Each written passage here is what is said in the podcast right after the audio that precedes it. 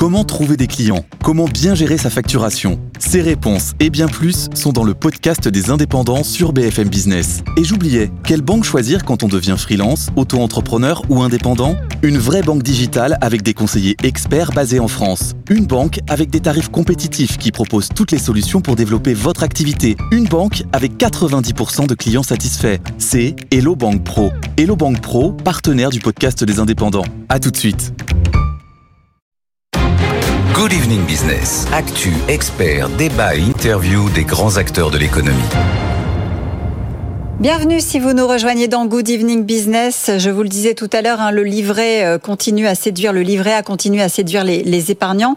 Malgré le gel du taux de rémunération, eh bien, il a fait le plein encore au mois de juillet. Euh, c'est même un record hein, pour euh, cette période estivale. C'est ce qu'estime en tout cas la Caisse des dépôts. Idem pour le livret de développement durable et solidaire. L'encours n'a jamais été aussi élevé, 547 milliards 400 millions d'euros prévus pour les deux produits réglementés du marché. Qui continue donc de, séduire les épargnants. Bonsoir Philippe Crevel. Bonsoir. Merci d'être avec nous, économiste directeur du Cercle de l'épargne. Euh, l'engouement manifestement pour les, deux livrets ne se dément pas. Euh, alors la différence entre, entre les dépôts et les retraits le mois dernier s'est élevée je crois à 3 milliards 13, 130, enfin 13, 13 000, 3 milliards 13 millions. on, pensait pourtant que le, que le gel du taux allait peut-être avoir davantage d'effet. Manifestement, il n'en est rien.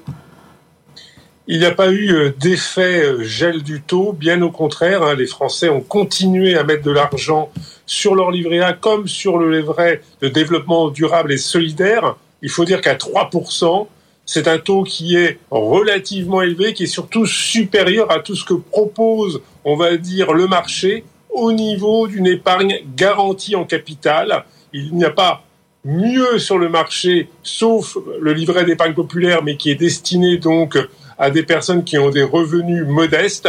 Hormis le LEP, on va dire que le livret A, aujourd'hui, le LDDS, bénéficie d'un taux relativement élevé, ce qui permet donc euh, évidemment cette collecte record depuis le début de l'année. Oui, d'autant qu'on est euh, dans une période d'inflation avec un placement euh, qui reste sécurisé pour les ménages et ils ont besoin, et c'est peut-être aussi ce qui fait l'attrait de ce livret, de ces livrets, de savoir que leurs économies finalement sont en lieu sûr. Nous sommes dans une période d'inflation, donc il y a la crainte que demain les dépenses coûteront plus cher et qu'il faut avoir un matelas de réserve. Et puis surtout, il y a la nécessité donc euh, de rémunérer des liquidités parce que l'inflation mange évidemment le capital. Les Français ont accumulé ces dernières années beaucoup d'argent sur leur compte courant. Ça avait atteint, au mois de septembre de dernière, plus de 540 milliards d'euros sur les comptes courants. Et donc, euh, depuis le mois de septembre, les ménages transfèrent partie donc de ces liquidités vers le livret A et vers le LDDS. Aujourd'hui, les comptes courants, il n'y a plus, entre guillemets, que environ 500 milliards d'euros. Donc, il y a eu 40 milliards d'euros qui ont été en partie transférés sur le livret A.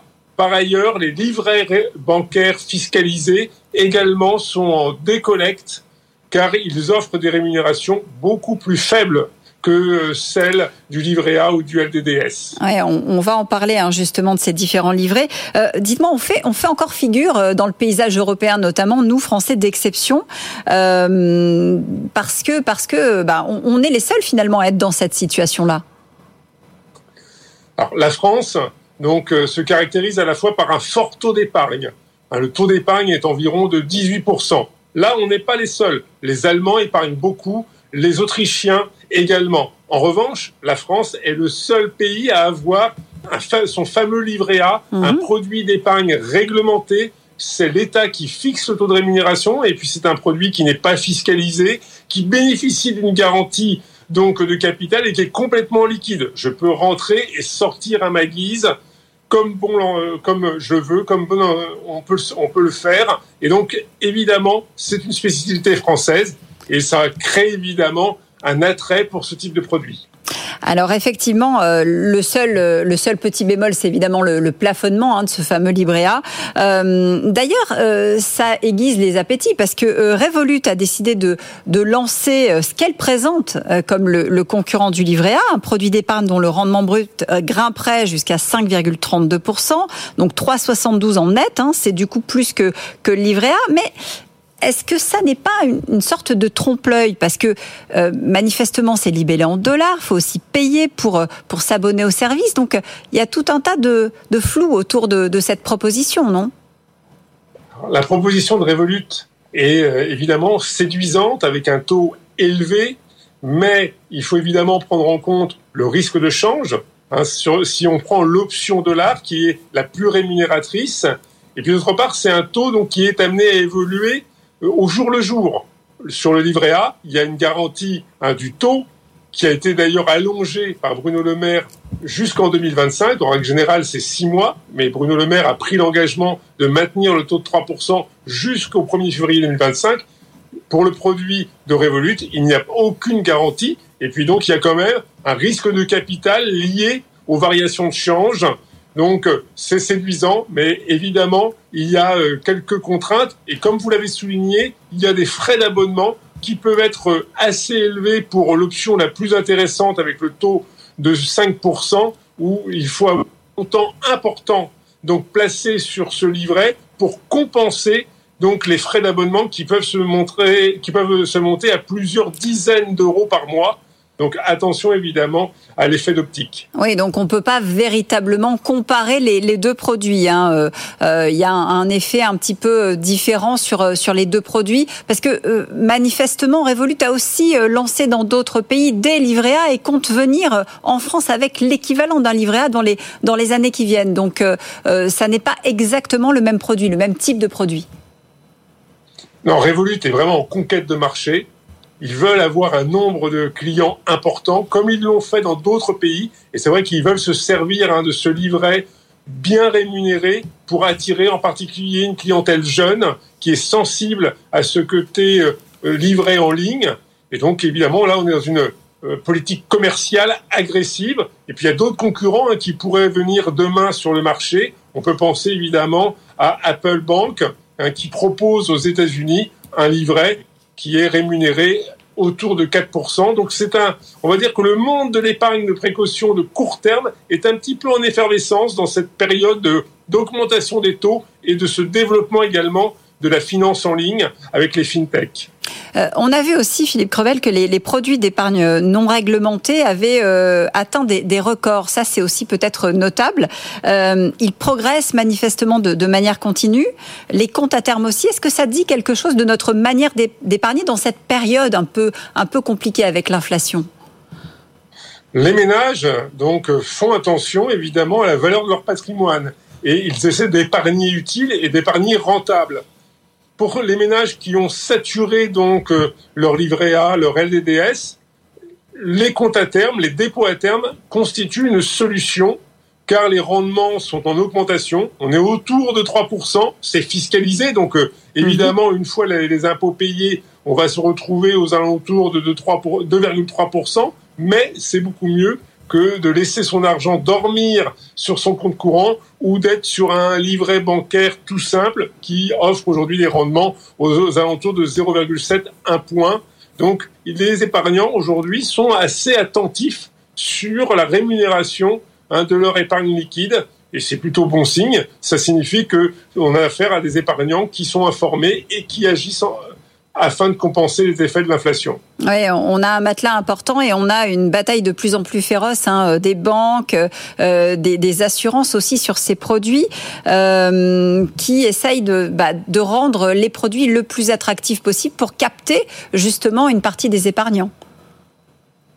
L'ensemble hein, de la sphère financière par rapport à l'inflation et puis la concurrence du livret A, les assureurs également sur les fonds euros donc, euh, on communiquait des taux promotionnels, des, des taux majorés pour aller au-delà donc euh, des 2% de l'année dernière. Et donc, certainement que cette année, sur les fonds euros 2023, il y aura un rendement qui se situera 2,5, 2,7% en moyenne, mais avec des fonds euros, certains fonds euros qui pourraient donc être rémunérés au-delà de 3%. Donc on a évidemment aujourd'hui une concurrence qui s'exerce et qui aboutit à euh, une amélioration de la rémunération euh, de l'épargne des ménages. Euh, Philippe Crevel, on a aussi enregistré aujourd'hui une chute des, prêts personnels, une nouvelle chute, hein, parce que c'est la, la deuxième depuis le début de l'année. la première avait déjà été importante, 25,3% sur un an. Là, on est encore au-delà, 27,8%. Hein, véritable dégringolade. ils sont moins rentables, en fait, ces, ces prêts personnels, depuis que, que la hausse des taux d'intérêt des banques centrales a été amorcée. Ça accuse le coup. C'est quelque chose qui est, durable Nous sommes dans une période hein, de hausse de taux euh, organisée euh, donc par les banques centrales afin de lutter contre l'inflation. Nous arrivons au terme de ce processus. Il y aura certainement deux, peut-être trois hausses encore de taux directeurs en zone euro.